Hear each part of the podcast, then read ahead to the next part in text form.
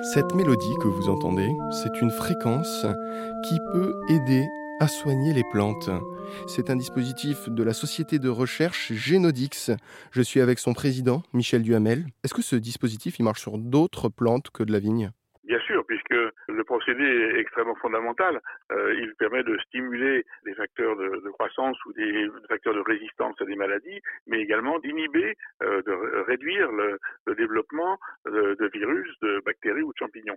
Donc, on a trouvé bien sûr des applications euh, à chaque fois très spécifiques, bien sûr, en choisissant les protéines clés sur des, des, salades, des, des tomates, des haricots, des courgettes.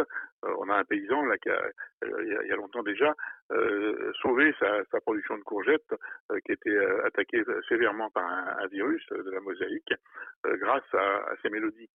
On travaille aussi en arboriculture. On a deux producteurs qui ont divisé par deux les quantités de traitements relatifs à euh, la tavelure, c'est des champignons qui font des taches grises sur les pommes. C'est ce qui est le plus consommateur de produits de pesticides euh, sur les pommiers. Eh bien, euh, en ajoutant les, les, stimulations par ces euh, mélodies de protéines, il utilise moitié moins de produits.